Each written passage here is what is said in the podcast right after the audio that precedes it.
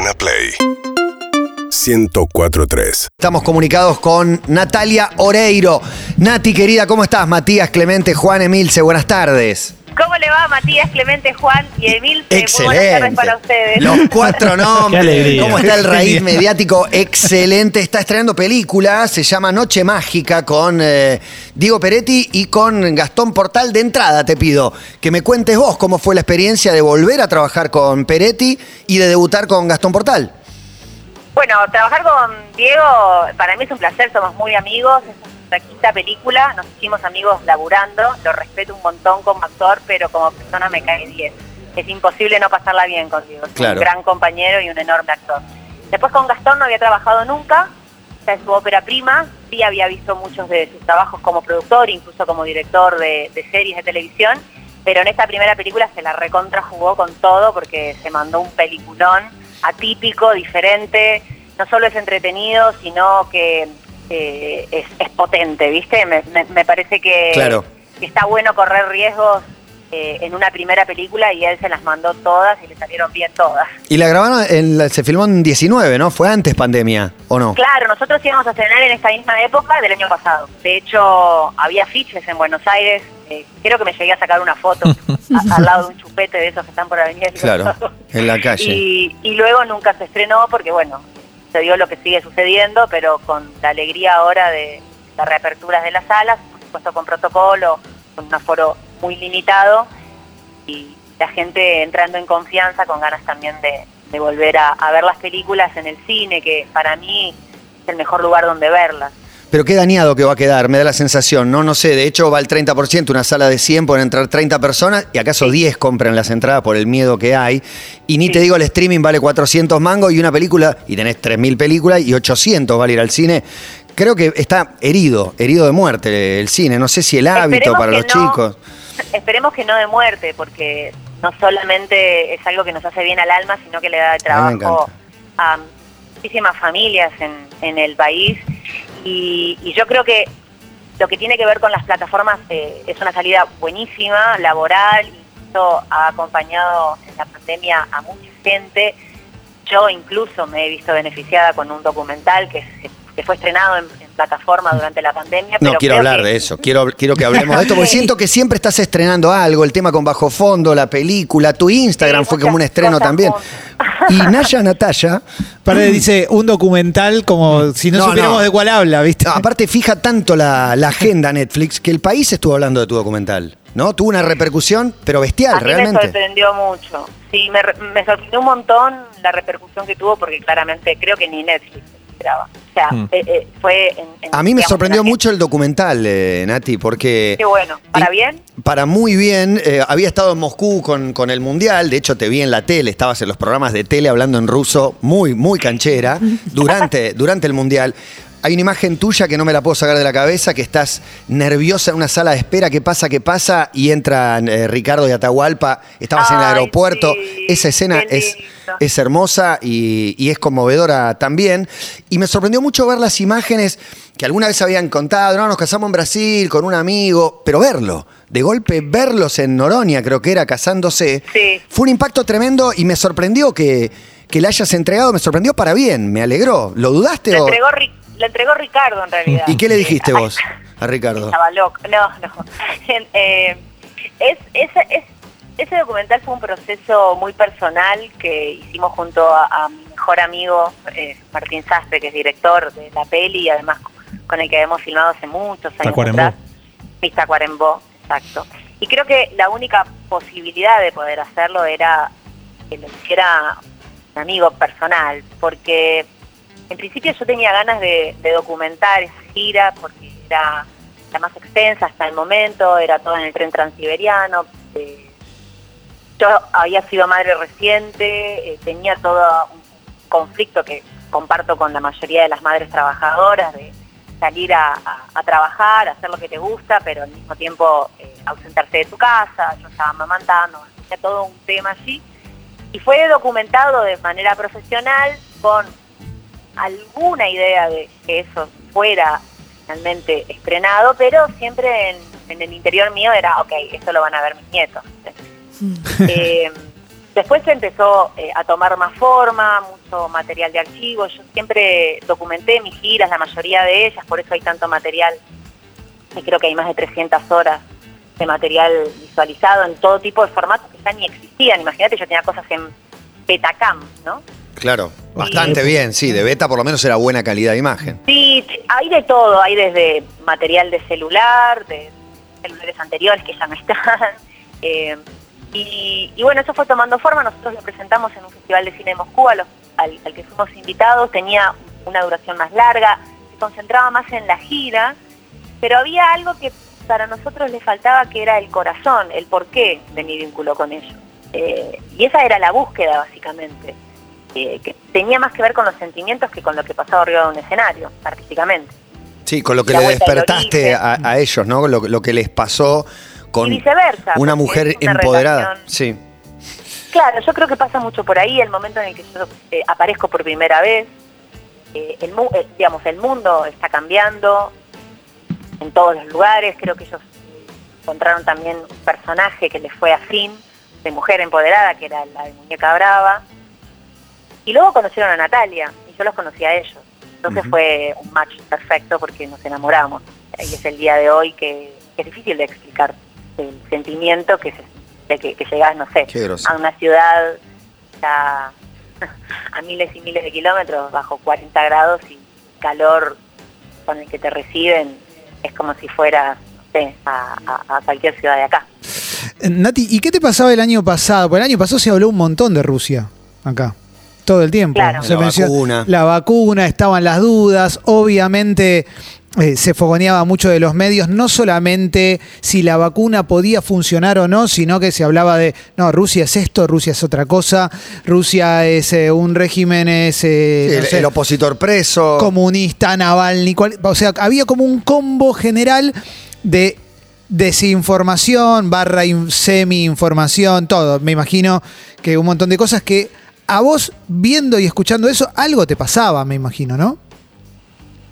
Sí, no es nuevo igual eso, ¿no? Creo que Mm. ahora obviamente tuvo mucha más repercusión por la situación que estamos viviendo, por el tema de las vacunas, pero creo que el prejuicio no solamente sucede en esta parte del mundo, es por igual en todos lados, el Mm. desconocimiento. Yo lo he dicho ya en alguna que otra oportunidad, yo hago mucho hincapié en tener cine nacional, no para no ver los, eh, eh, el material que nos viene de afuera, que es muy bueno, yo crecí viendo películas extranjeras, pero eh, también de alguna manera el cine marca agenda y a uno también le marca prejuicio en relación a otras culturas. Un poco creo que lo que pasa, más allá de que pueda coincidir o no en ciertos puntos en los que no quiero ahondar ahora, porque por ahí la nota se iría para otro lado, eh, creo que principalmente se le tiene a, a lo desconocido, a lo lejano, cierto prejuicio. Mm. Y, digamos, yo eh, en lo personal trabajo para erradicarlos, quería que la gente hiciera lo propio. Cuando yo contaba hace años atrás que iba a Rusia y que la gente cantaba en español, también existía ese prejuicio, esa incredulidad, ¿no? Sí. Quizás porque es un país frío, que tampoco lo es porque en verano hace 40 grados calor. Eh, digamos, eh, ellos también les pasa con nosotros, piensan que en Argentina es el Caribe, y yo le digo, no, nosotros también tenemos nieve. O sea, también las pelis que vimos de chicos, donde los rusos siempre dan los malos. Bueno, Sí. no hay malos ni buenos en ningún lado, creo que en todos lados hay gente buena y hay gente mala. Y hay políticas buenas y hay políticas malas. Y desinformación también. Natalia, en el documental hay algo que nosotros cuando pensamos en Rusia, pensamos solo en Moscú. Y el documental lo que muestra es que te recorriste absolutamente todo. Y creo que ahí también habrás notado que no es lo mismo Moscú que otras ciudades. Lo mismo que quien habla de Argentina de repente habla de Buenos Aires y no es lo mismo Córdoba. Y vos también tenés algo que es que sos de Uruguay y no sé cómo sentís eso cuando de repente te dicen vos sos argentina, no, sos uruguaya. Toda esa mezcla en ese, en, en ese mundo en Rusia, ¿cómo lo viviste? Qué pregunta amplia la tuya. La voy a cortar, la corto. No, no, no. Trato de, trato de, de- de- de contestarla generalmente. Eh, a ver, sí, Rusia es el país más grande en territorio, eh, eh, mitad de Europa, mitad de Asia. También cambian mucho. Creo que también la Argentina es un país multicultural, eh, que es enorme y que no es lo mismo Buenos Aires que Córdoba o que Santiago del Estero. pero al mismo tiempo es lo mismo, porque somos, este, yo me, a mí me pasa algo muy personal, yo claramente soy uruguaya, vivo hablando del Uruguay, el documental también muestra mucho de eso, pero a mí cuando me dicen que soy argentina me pone contenta que me reconozcan como tal. Qué bueno. Hace 26 años que vivo acá. Parece más Tengo uniforme. Uruguay. Capaz que es muy difícil, muy distinto Rivera, de 33, de Rocha, de Es Montevideo. diferente, Yo los sí, veo sí. bastante más Eso, nosotros pensamos en uniformes. Montevideo. No, no, Claro, no, no. claramente Uruguay es un país eh, eh, en territorio muy, muy pequeño, con- si lo comparamos con Argentina y si lo comparamos con Rusia ni hablar, pero si incluso vamos al acento es muy diferente a alguien que eh, nació en Rivera a alguien que nació en Montevideo. Igual, Sí. igu- igual, Nati, perdón, al- algo que quería aclarar también con el documental que me pareció muy lindo es la idea de mostrar un viaje, pero de una persona que ya había hecho varios viajes. Eh, tu viaje con tu familia a España primero, después Claro. sola. Era como No necesario. estaba conociendo. Necesario entender que siempre, por, por distintos motivos, tuviste que viajar, tuviste que hacer esos recorridos. Sí, es que, bueno, la vida es un viaje, ¿no? De eso también habla el docu. Es un poco la vuelta del origen y el viaje continuo. Mis viejos eran nómades. Yo me mudé antes de llegar a la Argentina con 16 años, 26 veces. Siempre en la búsqueda de un mejor futuro, de la casa propia, era caerse, volver a levantarse. Eso que quizás hizo que no tuviera sentimiento de arraigo y esos amigos de la infancia, de la escuela, del liceo, que siempre era la nueva, eh, que quizás eh, pudiera adaptarme a, todos los cambios que fui viviendo en relación a mi profesión o a mi vocación. Y viajar, y en hoteles, y extrañar, pero acostumbrarme. Este trabajo que nosotros tenemos, que es un poco golondrina. ah, yo acabo de venir de filmar una serie para Amazon en Uruguay, después eh, la segunda parte de un programa que yo estaba haciendo allá. Ahora en Ah, terminó porque era un reality, había que elegir un ganador. Te, te- te vi con los participantes. Claro, eso, eh, el, eh, se- el programa de Uruguay, que es GOT, eh, son tres partes. Primero son las audiciones, que es lo que hicimos ahora, después es el corte de jurado y después va en vivo las semifinales y las galas, que es más para fin de año, que eso sí, ahí es donde se elige y elige el público, eh, que también lo hice el año, el año pasado. Bueno. Pero lo que voy es que yo armo campamento todo el tiempo. Y. Mi hijo arma y desarma conmigo. Y mi pareja también. Yo eh, siempre reconozco que Ricardo es no solo es una, una persona hermosa, sino que es un gran compañero de aventura, porque eh, se suma, ¿viste? Bueno, en el documental lo, lo- lo vieron, y lo mismo cuando Claro. hice La Noche Mágica, y no porque quiera pasar el chivo de nuevo, sino porque yo filmé toda esta peli de noche Mirá. con un, un niño escolarizado, en ese momento estaba en segundo grado, trabajar de noche si no tenés un compañero que te acompañe es imposible, porque yo volvía cuando él- ellos se levantaban para ir a la escuela. ¿Y hace cuánto que estás en pareja con Ricardo? Y este año va a ser 20. 20 años es un montón. No, güey, quería, quería 20 pensar. años no es nada. Él te está bancando, te acompaña, tu etapa Rusia, todo, y pienso vos acompañándolo en, no sé si el arranque dividido, que tiene mil etapas diferentes, no sé cuánto lo, lo- te tocó acompañar a vos. Porque vos siempre tuviste trato- una vida muy activa laboralmente. Sí, yo, yo trato de, de acompañarlo a él siempre que, que- que pueda. También elijo esos espacios para poder ir con él. De las veces que he tocado en Jujuy, me acuerdo que estaba haciendo mi Tacuarembó en Tacuarembó y ellos presentaban el disco Vivo Acá en Jujuy y me aparecí de sorpresa y me hice por tierra, no sé, 1500 kilómetros y llegué, llegué una hora antes de, de- de- no, digamos, cosas así que hacemos todas las personas que amamos a nuestros compañeros, no, no, nada especial eso, ¿no? Pero Es siempre con, con Ata tratamos también de acompañarlo a- en las giras para... Bueno, ahora está un poco más compleja la cosa, igual ellos volvieron a tocar por suerte, tocaron en Rosario, tocaron acá en ópera, tocaron en Córdoba, pero de a poco también por suerte se va reactivando lo que es la, la parte musical, porque es lo mismo que el cine, eh, son muchas las personas y las familias que viven de eso y que además de vivir de eso necesitan eso porque es su forma de comunicarse y no saben hacer otra cosa, ¿no? O sea, Claro. a Ricardo lo bajás de un escenario, le sacás la guitarra y sí, fue zapatero cuando era joven, pero se nos Sí, no, y se le incendió, y se le incendió la casa, mira, ni me, ni me hagas acordar de ese Sí, incendio. él contó eso, me acuerdo, Sí. cuando, era, cuando vivía en Pergamino. Claro, exactamente. Y, y también tocaron en el balcón, en el, o por lo menos el video. Bueno, en- eso fue en, en Uruguay, estábamos rodando allá, ellos vinieron, este, y era el balcón del hotel en donde estábamos quedando y fue muy espontáneo. Eh, yo esa canción la tenía muy, muy adentro. eh, estamos hablando de la canción de Quintana, eh, también que hay una versión con Mon Laferte, Vivir Quintana y Mon Laferte, y yo se había mostrado a él porque yo había visto lo que había hecho Lalo, Mir, que me encantó, y que a veces eh, sorprenden cosas que para uno es natural, ¿no? Esto de que los hombres se involucren en este cambio tan necesario que está sucediendo en relación a la desigualdad que existe entre hombres y mujeres. Y, y me acuerdo que yo quería cantar esa canción y se la mostré y le dije, che, ustedes también podrían cantar esta canción. Bueno, habíamos charlado después devenir del día a día. Y, y esa mañana le dije, ¿me acompañas con la guitarra? Y se sacó los acordes y fue única toma. Es más, el que grabó fue Ata. Ah. Ata se escucha Qué bueno. "Está Sí, porque. bien, mami, ¿puedo cortar? Y Oh. No, hermoso, porque se bancan, se acompañan, lo sabemos todos. Pero verlos juntos cantando era una novedad. Claro, para nosotros por ahí no, porque Claro. él, me, me- él, bueno, de hecho cuando grabé el tema con Bajo Fondo, en referencia hace un ratito, eh, Sí. que, que- que- que editamos ahora, pa- listo para bailar, eh, sale la semana que viene, creo que sale la versión en español, eh, él estaba conmigo acá en casa grabando, ¿no? Claro. que él está... ¿Algún siempre- comentario siempre- haciendo durante? Pará, Nati, sale la versión en español. ¿Y la otra versión en qué es? ¿En ruso? Ahora, la versión que está sonando ahora, que no sé si ustedes la tienen o la escucharon, hay una, es eh, 80% ruso. Ah, ok. Porque hay muchas coincidencias entre Bajo Fondo, o sea, Santola ya lo conozco, es amigo de Ricardo y hace un montón que nos conocemos. Y había muchas coincidencias entre Bajo Fondo y, bueno, en Rusia, quien les habla, porque el equipo de Y es una banda rioplatense, es argentino-uruguaya aparte. la Claro, sí, totalmente. Pero bueno, eh, parte del equipo nacional de Rusia de gimnasia olímpica ensayaban con música de bajo fondo.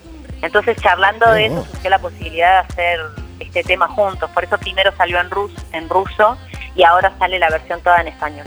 No, una jugada de tres bandas Sí. brillantes, un win-win situation para todos. Bajo fondo de golpe se presenta en Rusia con vos. Excelente. Está todo bien lo que está contando. buenazo. No, perfecto, perfecto. Está Cuando todo bien. pueda viajar.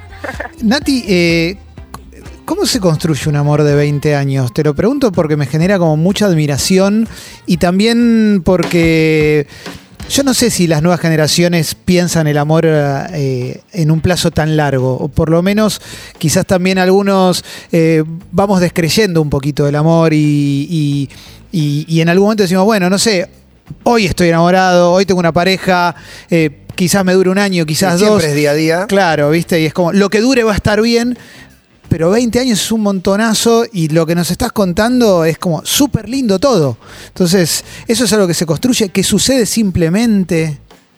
Yo también descreo de los rótulos y de las estructuras establecidas. Nunca pensé en la formalidad de las relaciones. Lo que, lo que creo, en lo que creo es en las personas y en los vínculos. Sí, sin duda que es día a día.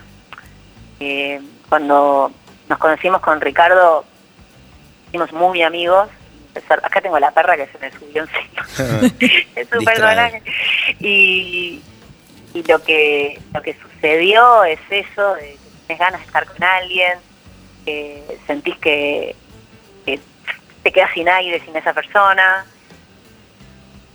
y el enamoramiento continuo y las ganas de estar juntos, pero yo creo que cuando te pones un objetivo, bueno, con esta persona, voy a casar, voy a tener hijos, a mí eso no, nunca lo pensé como tal.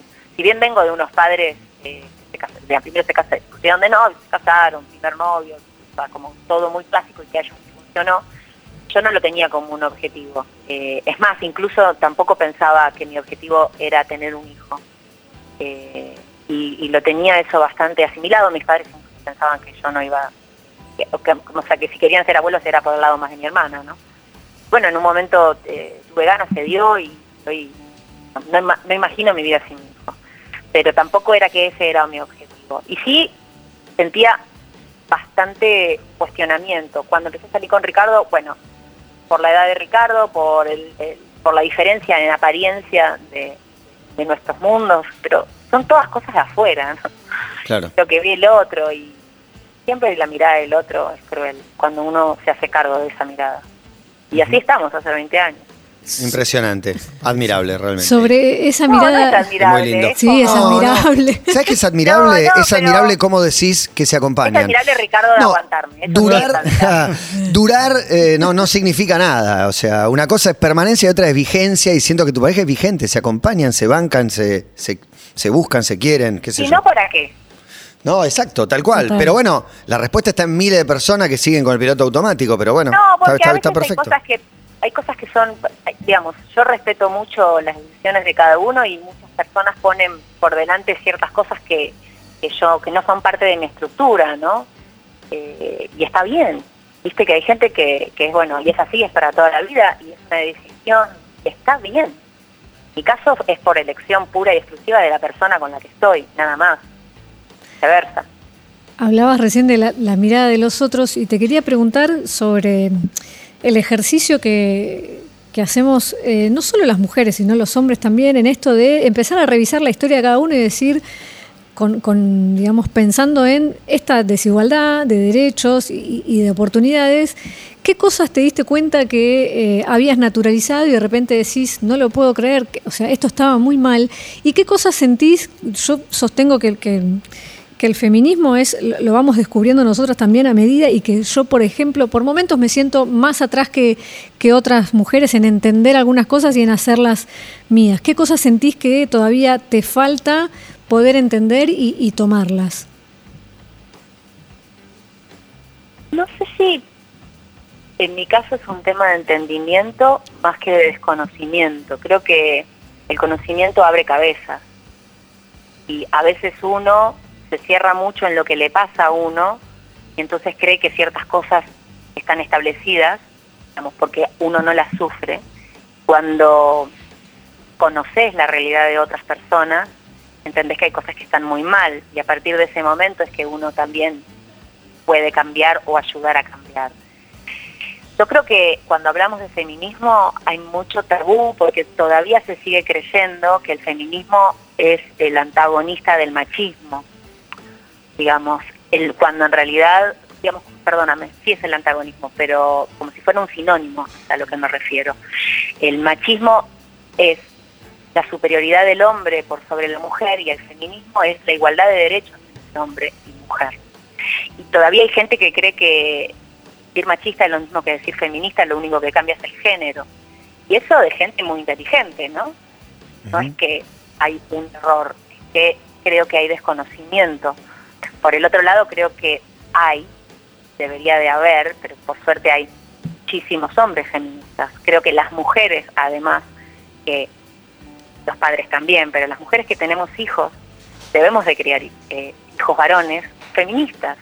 Y esa es la única manera de que toda esta lucha que se viene llevando no de ahora, sino de hace más de 100 años que se empezó a hablar del feminismo y que claramente desde hace un tiempo a esta parte está mucho más actual en el día a día, en la agenda, pero todavía sigue existiendo un femicidio por día, con lo cual hay mucho por hacer. Todavía existen una enorme cantidad de desigualdades entre hombres y mujeres, por lo cual hay que seguir trabajando y hablando del tema. En la generación quizás de mi hijo, de sus hijos o de sus nietos, eso ya no suceda. Ojalá, es una expresión de deseos basada en eh, hechos reales. Te, cierro con la película, con La Noche eh, Mágica, que la, mencionaste. Eh, te quería preguntar qué tan incómoda es, pues estoy viendo las críticas y, hablan mucho del riesgo. ¿Cuántas películas existen, Nati? No sé, 20, 25. Estoy, estoy contando, 30, estoy contando no sé. Nati, sumando algunos cortos, Una el época documental. un año que hiciste como siete, no Bueno, sé, Francia. No, no me este, este año también se estrena la película de Winograd, si no me equivoco, que también lo tiene Natalia laburando. Son 20 películas más o menos las que ya, ya estrenaste. pu- puede ser, sabes que no, no, no tengo idea, pero Claro. Son un montón, sí. Iba al rodaje a que eso. Me faltan tantas por hacer. Eh, En el rodaje, lo- el, el riesgo del, del director se percibe, se percibe en una escena, en una actitud. eh, Igual cuando hablamos de riesgo eh, es porque es una película arriesgada, porque ya hacer una película es algo arriesgado, que un productor Sí. eh, quiera hacer, Aeroplano es el- la productora, no quiera hacer una película hoy por hoy ya es tomar un riesgo, porque es pensar que va a haber un montón de gente que la va a querer ver.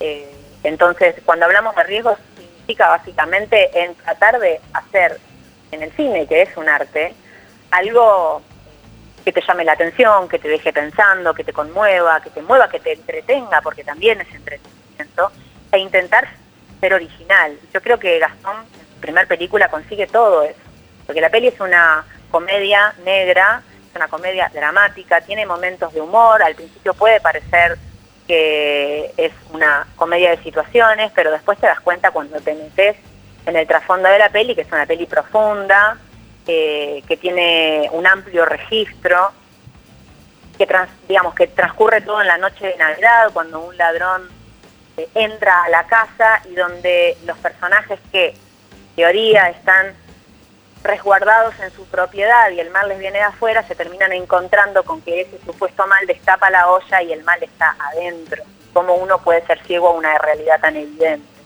Y la niña de la casa, que es mi hija, y también es la hija de Esteban Bigliardi, encuentra en este ladrón la imagen de Papá Noel, de- de- decide pedirle deseos, que no es más ni menos que sus viejos les den bola Claro. y el supuesto malo, que es el ladrón, decide quedarse a cumplir los deseos a la niña. Y nos obliga a esta familia disfuncional, que somos Esteban Begliardi, mi personaje, y Pablo Rago, que es además mi amante y nuestro mejor amigo en relación a, mi marido y yo, a ver nuestras propias miserias y a revisarlas. Todo eso tiene además una banda de sonido espectacular, muy muy buena, una dirección fotografía, arte, vestuario. Está, la peli a mí me encantó. El, el otro día me, me- me envió Peretti un mensajito de audio que lo voy a guardar. Si quieren marcar un audio sería que es imposible, ¿no? Pero ta, lo marcaría porque él fue a verla al cine, yo todavía no la pude ir a ver al cine porque acabo de llegar de Uruguay, estoy cumpliendo la cuarentena lógica. Y, y me dejó un mensaje diciendo, la película está buenísima, es la mejor película del mundo, me partió la... ca-". O sea, él, que es el protagonista, bueno. ¿no? Hablando de su propio proyecto, que no siempre pasa. Y eso a mí me dio una tranquilidad enorme. Espectacular, ¿no? No, no entra Sí. todo lo que haces en una nota. Eh, una serie uruguaya de, de Amazon con espías, eh, la, la No, AMIA. ¿Vas a ser de Vita? ¿Vas a ¿eh? ser de Vita? La serie de Yossi es argentina, es eh, de Burman, Sebastián Borenstein. Ok. Es Yossi. Y en realidad es argentina, pero Amazon decidió rodarla allá. Claro. En principio entiendo yo por un tema de, De la pandemia. de- Sí, sí, COVID. de pandemia, pero Uruguay ahora está igual que acá. Así que no, no, no se salva nadie en ningún lado, solo cuidándonos entre todos. Y después sí, la serie de Santa Evita, que a- arrancamos en tiempito y que Tranca, hacer Evita, ¿no? Sí, una pavada. Es una pavada, no, no, no tiene peso. ¿Qué sé yo? No, tengo un miedo. Claro, encima es un personaje. Bueno, lo que pasa es que ya hubo tantas interpretaciones de Evita y en Sí. un espectro tan amplio. Claro, mira Sí, las peores. Claro, hay peores también. Claro, hay algunas que son flojas, así que. Eh, ¿Qué quieres decir con eso? Que Me parece que te quita presión, porque si hubo No, solo dos personas nada. que lo hicieron y lo hicieron genial, es un garrón. Sí, hay Si lo hicieron compañeras. 20 y algunas malas, bueno, está bien. Ay, tengo- No, ay, no, tengo- yo me estoy con las buenas, y Obvio. geniales. Tengo una Y pre- somos de referencias, ¿eh? ¿Y cuáles son las buenas para vos? Pregunto. Las dos. Eh, la de Esther Gori, la de Julieta Díaz, la de Juli Cardinali, también me gustó muchísimo. El musical de Nacha también me gustó un montón. Hay, hay muchas que han hecho Claro, cosas con muy Juli buenas. Cardinali las paquitas se defienden, ¿no? Claramente. Obvio, pero Juli hizo una serie española, que creo que era Cartas a Eva, que estaba muy bien. te iba a preguntar, Eh, Natalia. Y Díaz hizo también una película que estaba muy bien. Y bueno, Esther, uno siempre lo tiene como en la memoria de esa super película que, que hizo, que, que, que chau, que se va. La de Esther Goris. Ah, no, la rompió igual, toda. pensaba en Cardinali hizo de, de Evita y de la Claudia. Para, para mí, para mí Esther Goris Bueno, es y, Evita. y- y Oreiro hizo de Gilda y de Evita. No, Imagínate esas santas. Ahí tenía la Todavía pregunta. no la hice, la, Está la bien, pero estás ahí. ahora eh, eh. Pensaba en, en The Crown, quien hace a Thatcher, fue bastante criticada y por otro lado alabada Premiada. y premiada, pero lo que le decían era como, algunos lo que le criticaban era que era una interpretación como casi una mímica. Una caricatura ¿Cuál de es, claro, ¿cómo pensás encarar, cómo se encara un personaje así? ¿Tie- te- ¿Tratás de parecerte, de ser eh, eh, lo más parecida posible? ¿Tratás de hacer un equilibrio hasta cierto punto? Eh, mirá, yo creo que lo, lo que al menos yo intento, la búsqueda en la que estoy, es, eh, uno encarna cuando interpreta como actor como actriz un personaje que, que existió, me, pasó con Gilda. Eh, yo no, no, no hago una imitación, porque no, no soy buena además imitando. Lo que yo intento es encarnar el sentimiento de lo que está transitando el personaje, llegar a lo más profundo que pueda en la investigación, en la búsqueda, y en eso estoy. Después claramente hay un equipo muy grande entre maquillaje, peinado, arte, vestuario, voz, dirección sin duda, que es la mirada siempre del director, ¿no? Eh, la que uno termina comprando porque es la mirada de ellos, que hacen que eso se vea posible. Yo no, no creo que me hayan elegido por mi parecido físico porque de hecho no... Pero, el parecido termina siendo casi tan importante, ¿no? Como, como otras cosas, porque la gente es lo primero que se ve. Bueno, Te, te puede sacar de la película alguien que ya lo siente que no se parece, ubicás que por más que sea una actuación Sí. brillante, un poco preso de eso.